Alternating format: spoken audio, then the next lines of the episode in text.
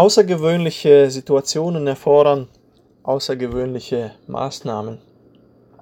Und äh, so melde ich mich heute bei euch äh, per Audiobotschaft wie versprochen. Ja, es ist äh, durch und durch eine spannende Zeit, in der wir uns momentan befinden. Und äh, wie die meisten wissen, äh, dürfen wir momentan keine Gottesdienste mit über 100 Personen durchführen. Und äh, wir respektieren diese Entscheidung des Bundes und auch äh, der Behörden. Ich denke, es sind gute und auch äh, weise Entscheidungen, die dort getroffen werden. Und wir sollten auch für die Personen, die diese Maßnahmen ergreifen oder treffen, auch beten, weil es, ich denke mir manchmal, sicher nicht einfach ist, alles abzuwägen und dann folgenschwere Beschlüsse zu fassen, die natürlich auch die Wirtschaft betreffen zum Beispiel.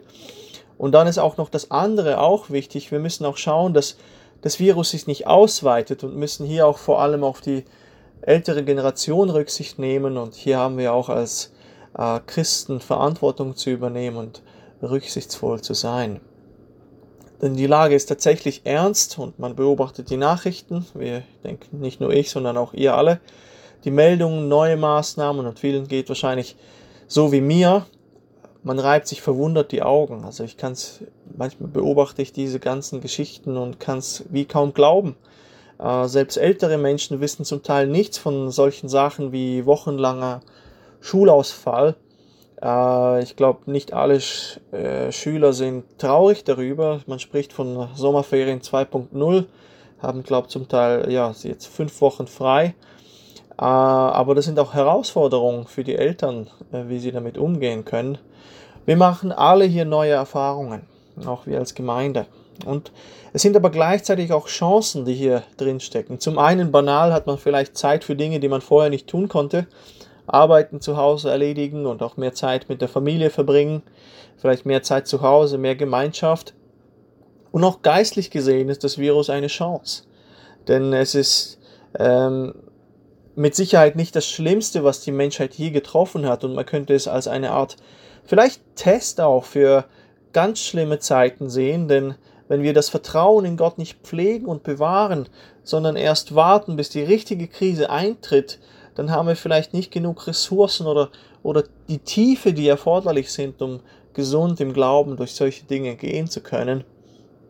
Und ich denke, das ist wichtig, ähm, mal sich in sich hineinzuschauen in solch einer Zeit. Und das andere ist, dass wir für Menschen beten und da sein können, die Angst haben. Am Samstagnachmittag holten wir vor dem Spaziergang in Diggersheim mit der Familie noch ein paar Knabbereien. Das machen wir traditionell schon fast so. Und der Mann an der Kasse sagte mit Humor, das war heute der kleinste Hamsterkauf. Und tatsächlich, die Regale waren leer. Menschen haben Angst und wir können hier im Gebet Glauben und Zuversicht für sie da sein, für unsere Nachbarn, Nächsten, Verwandten, Familienangehörige. Seid dort wachsam gesegnet. Und wir werden auch hier Wege suchen, wie wir als Gemeinde weitergehen und Gemeinschaft äh, pflegen werden. Hier stehen wir vor einer Herausforderung und wir werden als Gemeindeleitung, und hier bitte ich euch auch um Gebet, nach Wegen suchen, wie unser Gemeindeleben bis mindestens Ende April weitergehen kann und ähm, noch einmal, wie ich schon bereits gesagt habe, letzten Sonntag, das Schöne ist, dass der Virus das Entscheidende uns nicht nehmen kann. Und das ist unsere Beziehung zu Jesus, der uns nicht nur mit seinem Vater versöhnt, sondern uns auch verbunden hat miteinander. Und wenn wir hier an den nächsten Sonntagen nicht zusammenkommen können, können wir die Chance nutzen, füreinander zu beten, sicher für alle einzustehen in den Kleingruppen auch, wo wir uns treffen können oder wenn wir als Familien zusammenkommen. Seid ermutigt, den Herrn zu suchen und einander zu stärken. Ich möchte ein Wort vorlesen heute für uns und das ist aus dem Lukas-Evangelium. Das sind ähm, ja, die letzten Worte Jesu zu, zur Endzeit, die er an die Jünger richtet. Und äh, das Thema steht so unter dem, oder ja, das Thema, das ich gewählt habe, ist, was tun in Zeiten von Krisen? Wie kann man mit so einer Situation als Christ umgehen, wie dem Coronavirus? Und darüber möchte ich kurz sprechen. Jesus hat eben kurz vor der Kreuzigung angekündigt, dass in der Endzeit Krisen kommen werden. Er sagt zum Beispiel in Lukas 21, 11, es wird schwere Erdbeben geben, Hungersnöte und Seuchen werden bald diese Gegend heimsuchen und bald jene. Also nicht nur Israel wird betroffen sein. Und wenn wir von Seuchen sprechen, dann kann man sicher auch ähm, ähm, den äh, Coronavirus auch als ein solches ähm, sehen. Und bald jene furchtbare Dinge werden geschehen und am Himmel werden gewaltige Zeichen zu sehen sein. Und ja, es gab bereits verschiedene solche, verschiedene solche Epidemien unterschiedlichen Ausmaßes, wenn man schon allein an die spanische Grippe zum Beispiel denkt, vor circa 100 Jahren hat 25 Millionen Menschen das Leben genommen. Man muss sich das mal vorstellen. Ähm, in der jüngsten Vergangenheit hatten wir die Schweinegrippe, die Vogelgrippe, SARS und dann äh, Ebola und unterschiedliche andere Epidemien. Und jetzt das Coronavirus wird sicher nicht das letzte seiner Art sein. Und das ist auch äh, hoffentlich aus der Vergangenheit heraus einfach schon nicht überraschend für uns, dass Krisen kommen werden. Jesus hat das angekündigt. Und er sagt dann auch in Lukas 21, 26, einige Verse weiter, die Menschen werden vergehen vor Angst und vor banger Erwartung dessen, was noch alles über die Erde kommen wird, denn sogar die Kräfte des Himmels werden aus dem Gleichgewicht geraten. Nun, so weit sind wir noch nicht, aber ja, diese Angst ist wahrnehmbar. Ähm, äh, wenn Krisen uns erreichen, dann, dann wird es plötzlich ernst. Ich habe äh, mich selber dabei ertappt. Ich wollte eigentlich Anfangswoche zu meiner Großmutter gehen und da holen plötzlich einen die Gedanken ein, ja, kann ich das machen? Kann ich meine Großmutter jetzt besuchen, die äh, Mitte 80 ist und äh, ist es weise zu ihr zu gehen oder werden unsere Ferien in Italien überhaupt stattfinden können, äh, die wir im Sommer gebucht haben? Äh, zum Teil ernste Sorgen, zum Teil schmunzelt man, lacht man, da ja vieles noch normal abläuft, beziehungsweise vielleicht noch in äh, nicht allzu naher Zukunft äh, vor uns liegt. Aber jetzt wurde zum Beispiel etwas storniert in den Aprilferien äh, ein Aufenthalt in einem Ort von uns. Und so schnell kann es gehen. Und das sind ja nun wirklich noch Kleinigkeiten.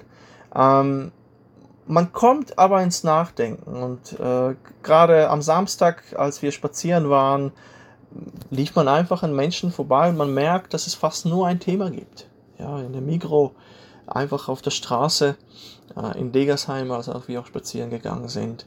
Wir gehen alle ein bisschen sozusagen unterschiedlich auch mit dieser Situation um. Die einen verfolgen sehr ernsthaft die Berichterstattung, andere sind dort locker, einige kaufen Vorräte, äh, viele Vorräte, andere wiederum ignorieren das Ganze und so weiter.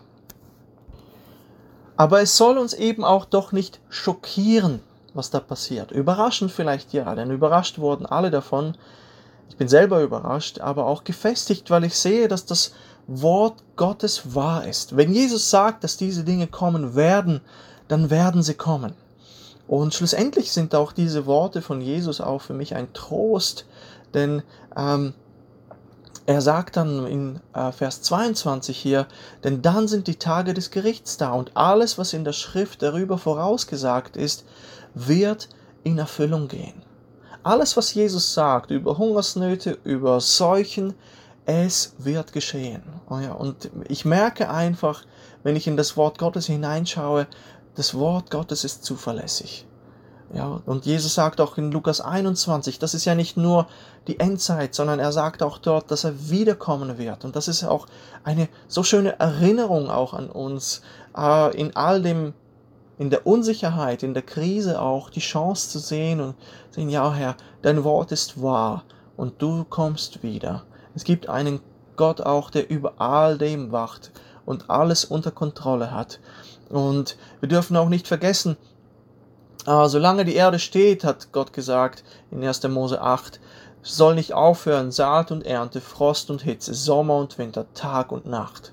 Also, Krisen werden kommen.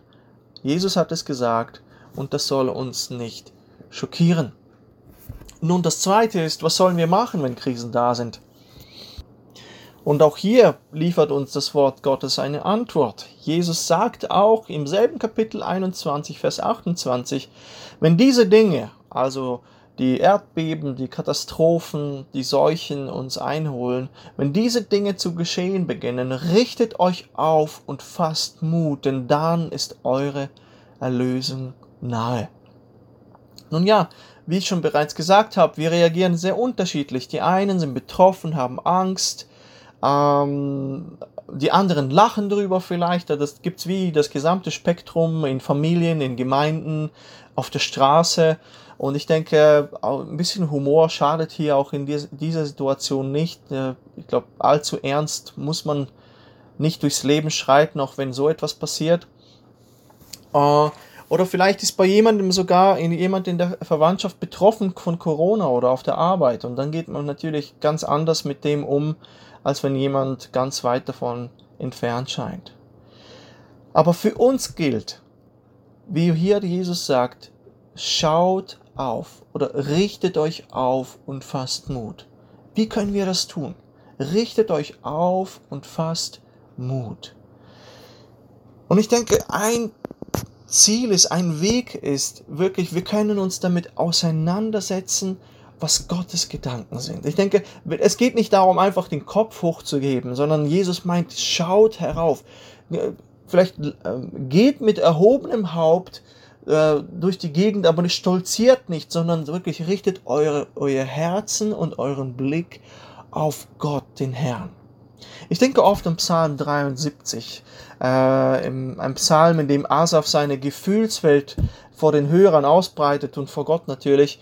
Und er ist verzweifelt, verzagt, er hadert mit Gott und sich selbst über, hm, ja, über die gottlosen Menschen, denen doch alles einfach so abgeht und ähm, ihnen nichts geschieht und passiert. Und dann sagt er auch, dass es dabei in, in, all diesen negativen Gedanken beinahe gestrauchelt wäre und nicht mehr viel gefehlt hätte, weil äh, sozusagen, und dann wäre er gefallen, weil er den negativen Gedanken freien Raum gab. Und das ganze Bild ändert sich dann erst, als er anfängt, seinen Blick auf Gott zu richten. Und hier heißt es dann in den Versen 16 und 17, lest mal den Psalm aufmerksam durch. So dachte ich nach, um all dies zu begreifen, doch es war zu schwer für mich. Solange bis ich endlich in Gottes Heiligtum ging. Merkt ihr? Solange bis ich endlich in Gottes Heiligtum ging. Es änderte sich seine Gemütslage mit dem Perspektivenwechsel.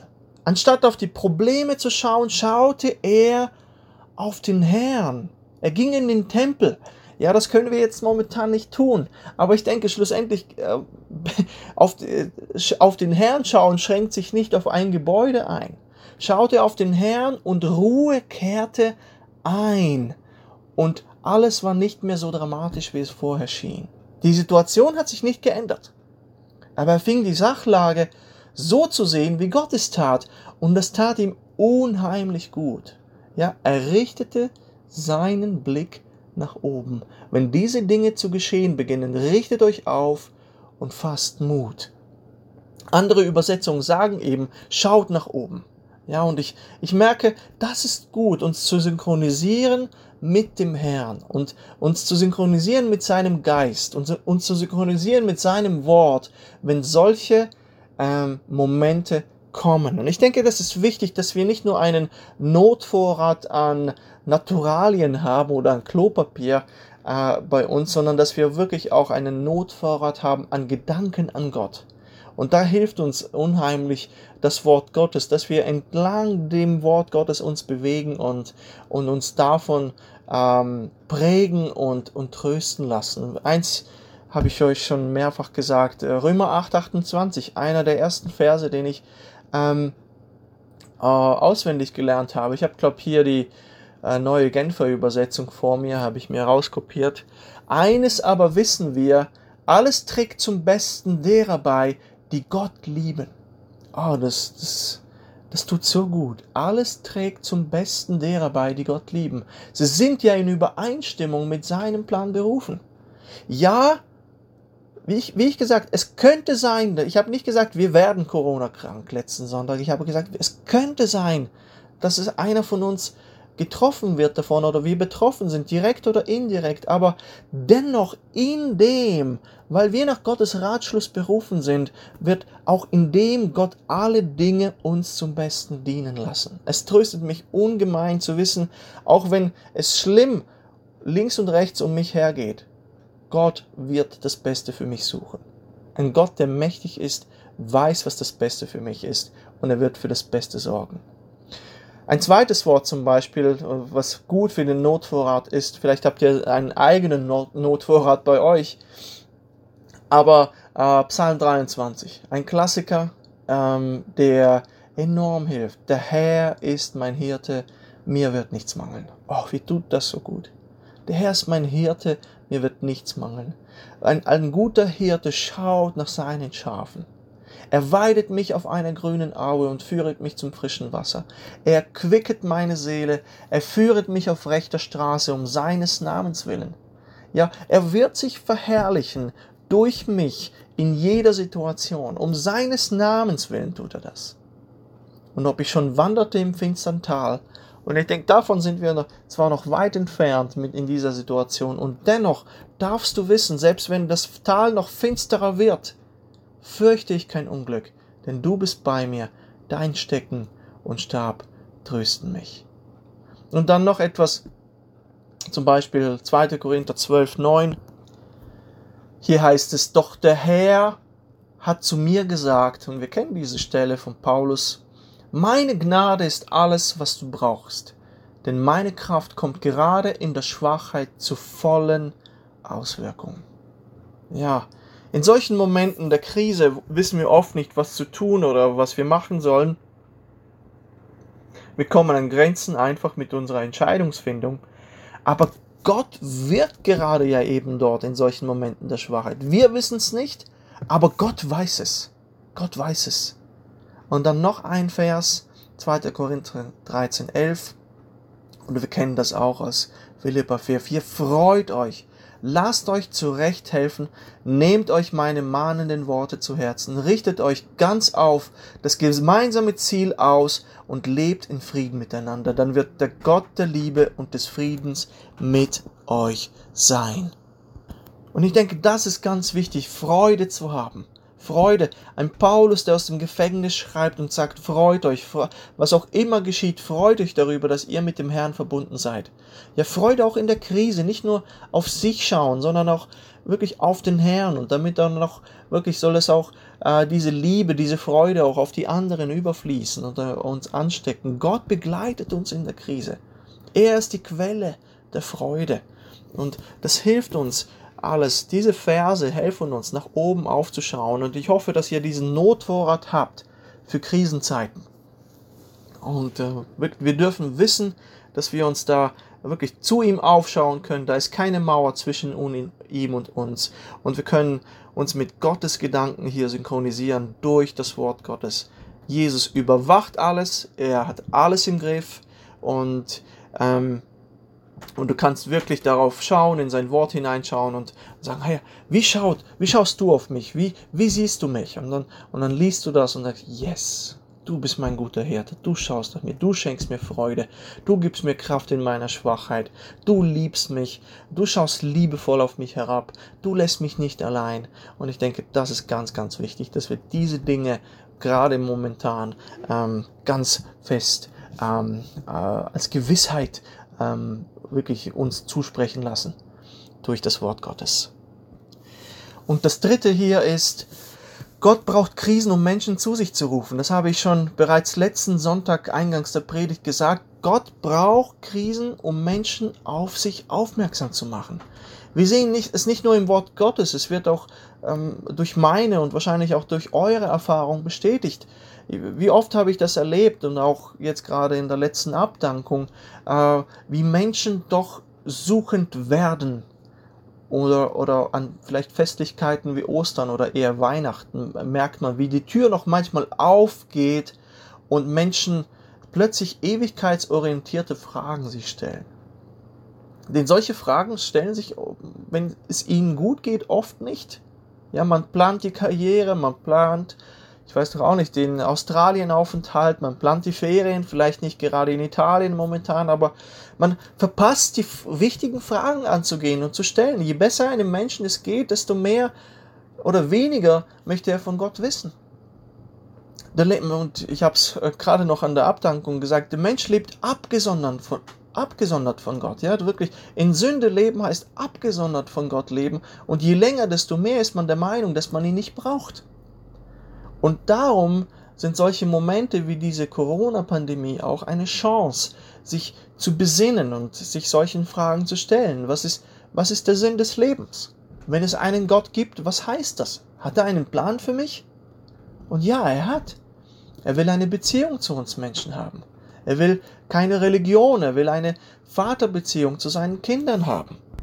Und hier kann man sich prüfen, sich in sein Inneres schauen, wovon, wovon hängt denn mein Glück schlussendlich ab? Sind es die irdischen Dinge? Oder sind es die Beziehungen hier oder ist es wirklich die oder habe ich eine Beziehung zu diesem Gott, von dem die Bibel spricht? Und darum sind solche Unglücksmomente auch Chancen für die Menschen, die Beziehung mit dem, mit dem Vater zu finden und zu sehen, was er doch am Kreuz von Golgatha für uns getan hat, damit wir ewiges Leben haben können. Und ich kann ja persönlich von mir erzählen, ich bin selber in einer Lebenskrise, äh, in meiner Verzweiflung auf die Knie gegangen, es ist eine Beziehung zu Bruch gegangen und ich habe gebetet und dort gemerkt, dass mir jemand zuhört. Das war, das war unglaublich. Ich, ich, ich ging zu meiner, äh, zu meiner Familie und, und suchte do, dort nach Trost, aber ich fand keinen und das ist überhaupt kein Vorwurf, aber äh, in dieser Verzweiflung bin ich auf die Knie gegangen, in dieser Krise und habe angefangen zu rufen und merkte, dass mir jemand zuhört. Und danach ging ich zu meiner Großmutter und wollte sofort in einen Gottesdienst und so folgte das eine dem anderen. Und ich durfte ein Kind Gottes werden, weil ich sah, dass ich ein Sünder war und auch Vergebung brauchte. Dabei hat mich auch in diesen Gottesdiensten nicht nur einfach diese Sündenerkenntnis so überwältigt, sondern auch wirklich die Liebe Gottes hat mich dermaßen übermannt. Ich konnte gar nicht aufhören zu meinen, konnte gar nicht äh, aufhören zu weinen. Und darum ist es auch eine Chance. Was für ein Wort äh, der Hoffnung kann man den Menschen in solch einer Situation geben? Ja, Jesus sagt es auch immer noch. Wir sind in Lukas 21. Ich habe hier die Verse 14 und 15. So nehmt nun zu Herzen, dass ihr euch nicht sorgt, wie ihr euch verteidigen sollt. Hier geht es zwar um die Verteidigung äh, über das, was wir glauben, aber ich denke, es geht auch darum wirklich, dass wir den Menschen die richtigen Worte sagen in, in solchen Momenten der Krise. Denn er sagt weiter, dann Vers 15, denn ich will euch Mund und Weisheit geben, der alle eure Widersacher nicht widerstehen noch widersprechen können. Und ja, welch ein Wort kann man den Menschen weitergeben in dieser Zeit der Pandemie? Ich denke, wir können es hier vom Heiligen Geist leiten lassen. Es muss auch nicht unbedingt ein Wort der Bibel sein, was aber sicher nicht schaden kann. Und ich habe hier selber einen Psalm ausgesucht, den wahrscheinlich sehr viele kennen werden. Es ist der Psalm 91, der auch das Thema der Seuche oder der Pest thematisiert. Hier steht folgendes, ähm, ich lese mal die ersten sechs Verse vor. Wer unter dem Schutz des Höchsten wohnt, darf bleiben im Schatten des Allmächtigen. Darum sage ich zum Herrn, du bist meine Zuflucht und meine sichere Festung. Du bist mein Gott, auf den ich vertraue. Ja, er rettet dich wie einen Vogel aus dem Netz des Vogelfängers, er bewahrt dich vor der tödlichen Pest. Er deckt dich schützend mit seinen Schwingen, unter seinen Flügeln findest du Geborgenheit.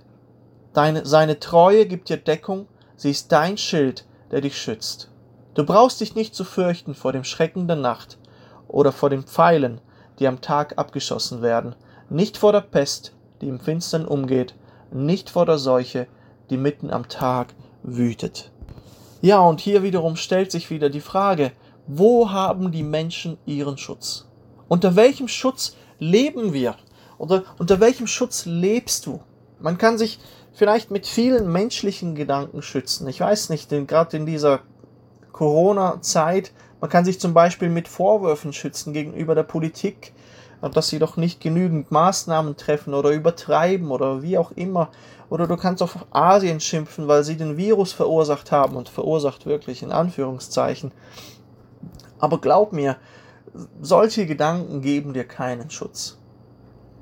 Andererseits kannst du dich vielleicht unter den Schutz des Höchsten stellen. Wer unter dem Schutz des Höchsten wohnt, darf bleiben im Schatten des Allmächtigen. Ja, unter dem Schatten des Allmächtigen sein, der dich wie ein Vogel mit seinen Flügeln schützt und bewahrt. Hier steht, seine Treue gibt dir Deckung, sie ist dein Schild. Ja, du kannst diesen Schutz haben, aber es braucht auch eine Entscheidung von dir. Du musst es wollen und Gott Vertrauen schenken. Jesus sagt in Matthäus 11, 28, Kommt zu mir, ihr alle, die euch plagt und von eurer Last fast erdrückt werdet, ich werde sie euch abnehmen.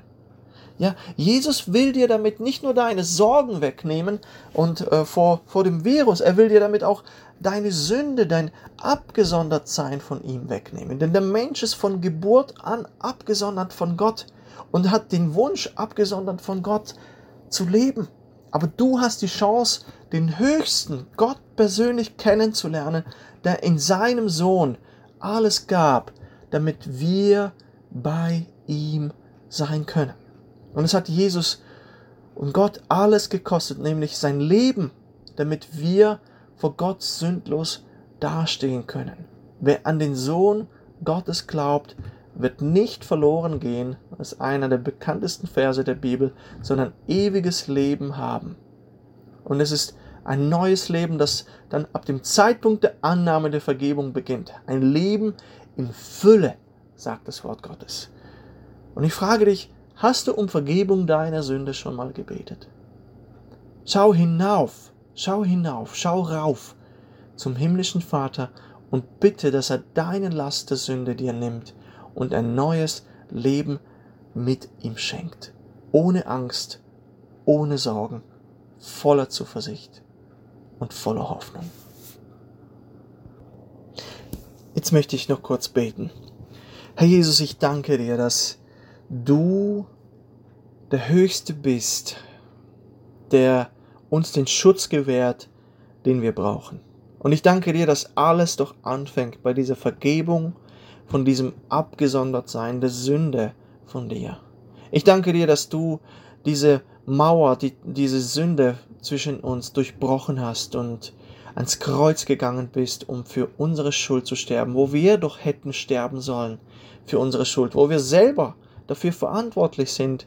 Aber du hast gesagt, ich liebe dich so sehr, dass ich ans Kreuz gehe, um für dich und für euch alle mein Leben zu lassen. Und wenn du dem Werk am Kreuz, meinem Liebesbeweis an dich vertraust und sagst, ja, ich kann von mir aus nicht mich retten, ich kann nicht von mir aus meine Sünden ähm, ablegen, ich kann meine Sorgen nicht ablegen. Ich bitte dich, dass du mir das alles abnimmst und mir Vergebung schenkst. Und ich mache meine Errettung allein von dir abhängig. So vergibst du uns. Und unsere Schuld geht auf dieses Kreuz und deine Gerechtigkeit, deine, ja, dein, dein Gerechtsein geht auf uns über.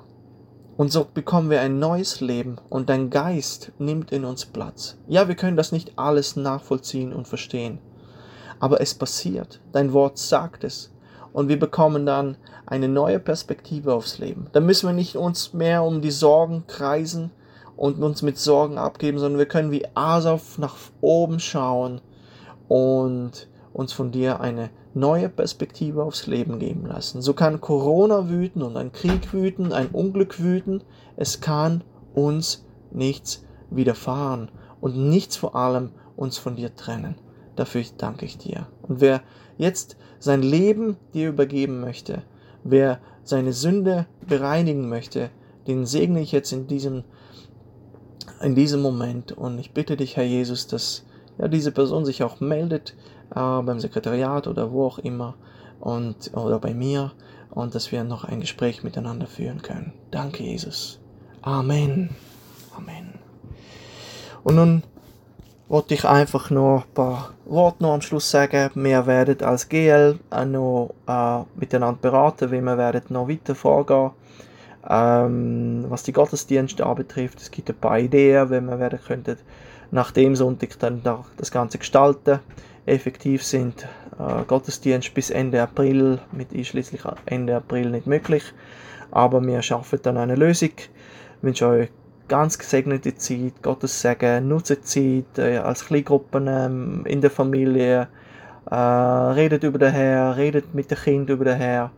Äh, in die Situation, in der Herr soll es wirklich nutzen, um ähm, unsere Herzen ansprechen, vor allem auch für unsere Kinder. Und ähm, ja, sollen sie auch die Zeit geniessen, wo sie frei haben jetzt. Ähm, aber nicht nutzlos ähm, ja, verbringen.